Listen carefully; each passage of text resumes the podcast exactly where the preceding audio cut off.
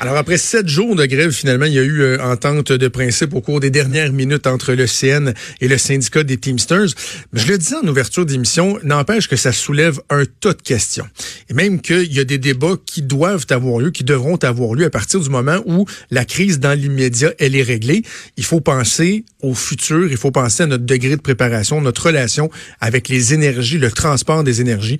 Et c'est ce qu'on va faire avec euh, Germain Belzil, qui est professeur au département d'économie appliquée au Monsieur Belzil, bonjour. Bonjour. Euh, êtes-vous d'accord avec euh, cette affirmation-là d'entrée de jeu que euh, bien que la crise soit réglée dans l'immédiat, que les agriculteurs pourront recommencer à sécher le grain, à chauffer le, leur bâtisse et tout, il reste qu'il y a une discussion beaucoup plus globale qui doit avoir lieu absolument? Ah, absolument. Vous avez tout à fait raison. On vit dans une société qui est extraordinairement complexe. Euh, et on utilise, euh, à cause de cette complexité-là, on utilise plein de sources d'énergie différentes et tout, toutes sortes de moyens de transport différents. Et cette diversité-là, ben, c'est une, c'est une assurance pour nous, dans une grande mesure, euh, euh, contre, contre des problèmes ponctuels qui peuvent arriver dans un secteur ou un, un autre. Et puis, plus on est diversifié au niveau des sources d'énergie, plus on est diversifié au niveau des moyens de transport, ben, plus on est en sécurité. Et puis là, on l'a vu, on, l'a vu, on dépendait d'une, euh, on dépendait d'un moyen de transport seulement pour le, pour le, le propane, ça, ça nous a mis dans le pétrin. C'est très intéressant ce que vous mentionnez là. J'avais pas vu cet angle-là sur la diversification des sources d'énergie. Donc, non seulement être capable d'avoir accès à l'énergie, de, la, transporter, mais de pas, tu sais, la bonne vieille expression, de pas mettre nos œufs dans le même panier. Donc, de, de, se concentrer juste sur un type ou deux types d'énergie. Donc, d'être capable d'avoir accès à d'autres énergies lorsqu'il y a une rupture ou un problème d'approvisionnement avec une source d'énergie. E, exactement. Puis euh, d'ailleurs, c'est impossible de passer à une, seule source d'énergie, soyons, soyons clairs. Mais imaginons qu'on passe à 100% à l'électricité, ce qui est quand même impossible. Mais imaginons.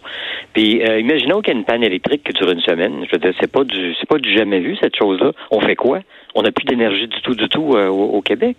Je veux dire, c'est, c'est le genre de questions qu'on doit se poser, surtout avec l'espèce de mode là, de, de, du tout électrique maintenant. Là. L'électricité, c'est quand même 36% de notre de, de notre consommation d'énergie euh, primaire au Québec.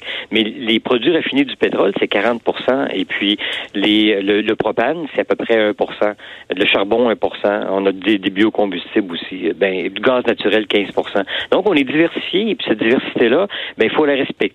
Et puis, il faut, euh, faut, faut comprendre que c'est pas, c'est pas un problème, c'est une source, au contraire, d'assurance pour nous.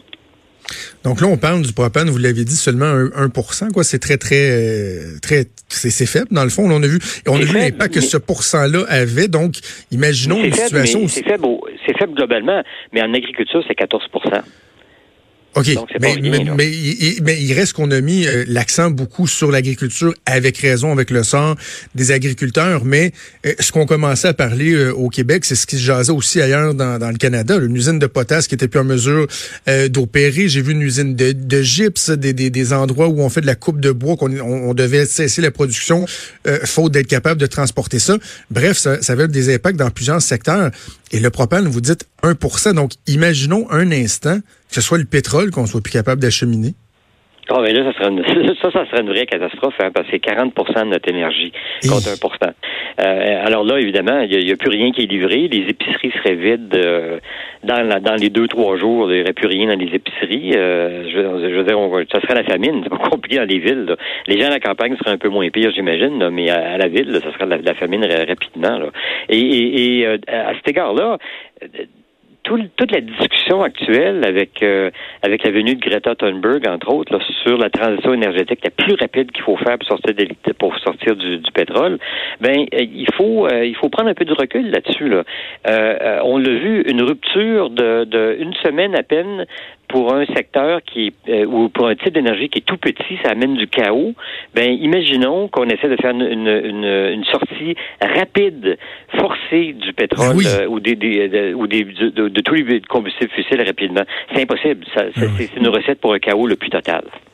Vous avez parlé d'un pour cent, mais est-ce que le secteur de l'agriculture est le secteur le plus touché? Oui, à 14% tout à fait. Tout à fait. Mais ça a des, ça a des effets comme des effets de, de domino. c'est parce que quand on on n'a plus de, de, de, de, train pour transporter le, le, le, le propane, mais à ce moment-là, il faut utiliser des camions, mais les camions sont utilisés pour d'autres choses aussi. Là. Alors là, ça veut dire qu'il y a d'autres livraisons qui seront pas faites parce qu'on utilise ces camions-là pour, pour, pour d'urgence pour faire quelque chose. Alors, tout est imbriqué dans notre, dans notre, dans notre société qui, qui est extrêmement complexe. Ça vaut la peine de le répéter. Là. On n'est pas, il y a 400 ans, là, euh, à une époque où les gens produisaient peut-être 500 biens euh, différents dans l'économie, et puis tout était fait à partir des mêmes choses. On vit dans une économie dans laquelle tout est imbriqué. Par exemple, il y a un secteur pétrolier euh, dans la région de Montréal où on fabrique des, des, molécules très spéciales dans l'industrie pétrochimique qui servent partout en Amérique du Nord. S'il arrivait quelque chose à ce secteur-là à Montréal, ça aurait des impacts partout, partout en Amérique du Nord. Donc, on vit vraiment, on est très dépendants les uns des autres, puis on est très dépendants des différents secteurs qui existent dans notre économie. C'est pas une, c'est pas une faiblesse, là. C'est pas, c'est pas comme si on était addict à quelque chose, il faut se débarrasser de ça. C'est plutôt une, une richesse, C'est que ça nous permet d'avoir un niveau de vie beaucoup, beaucoup plus élevé, d'avoir toutes ces sources-là d'énergie.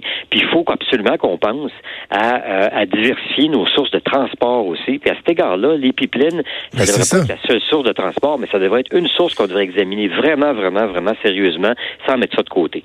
Parce qu'il y a des gens qui disent oui, mais de toute façon, bon, il n'y a, jamais été question de pipeline de propane, mais l'exercice qu'on vient de faire, de se dire, imaginons ce que ça a fait avec le propane, imaginons si ça arrivait avec le pétrole, ça soulève cette question-là également pertinente de dire ben le pétrole là est-ce qu'on est-ce qu'on a les, les, meilleurs moyens de le, de le transporter? D'autant plus qu'on semble pas avoir appris les leçons de mégantique des dangers que ça peut représenter le transport du pétrole par les voies euh, par voie ferroviaire euh, il y a peut-être des gens qui devraient revoir leur position à commencer par le premier ministre du Québec là. Oui, ben, euh, tout à fait. D'ailleurs, en passant, il y a du le propane dans, qui est utilisé en Ontario, à ma connaissance, il, il provient de l'Ouest par pipeline. C'est juste qu'à partir de, de, de l'Ontario, il n'y a, plus de il y a plus de pipeline jusqu'au Québec. Et puis on devrait peut-être y penser à le prolonger ce pipeline-là.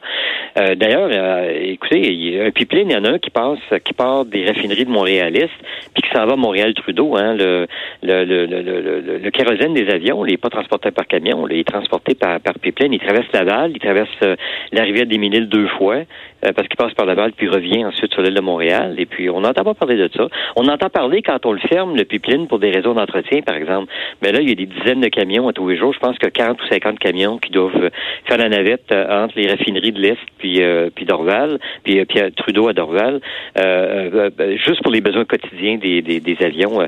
Et, ça, c'est dangereux entre nous. Là. Si on multiplie les camions qui circulent sur la transcanadienne à Montréal, là, ben, il va y avoir des morts. Là. Je, soyons, clairs. Si, on, si on se ramassait avec, avec des milliers de, de, voyages de camions par année, c'est sûr que ça va créer des morts en bout. C'est beaucoup plus sécuritaire, les pipelines, en fait. Bon, ben écoutez, on va, on va espérer, M. Belzil, que euh, des discussions comme celles qu'on va avoir, euh, que, que nous avons eues, nous, euh, elles se multiplieront et qu'on sera capable d'avoir un débat, une discussion sereine sur des questions fort importantes et qu'il n'y a pas trop de gens qui vont s'enfermer dans un certain dogmatisme, si on veut. Germain Belzil, professeur au département d'économie appliquée au HEC. Merci, toujours un plaisir. Merci beaucoup de l'invitation.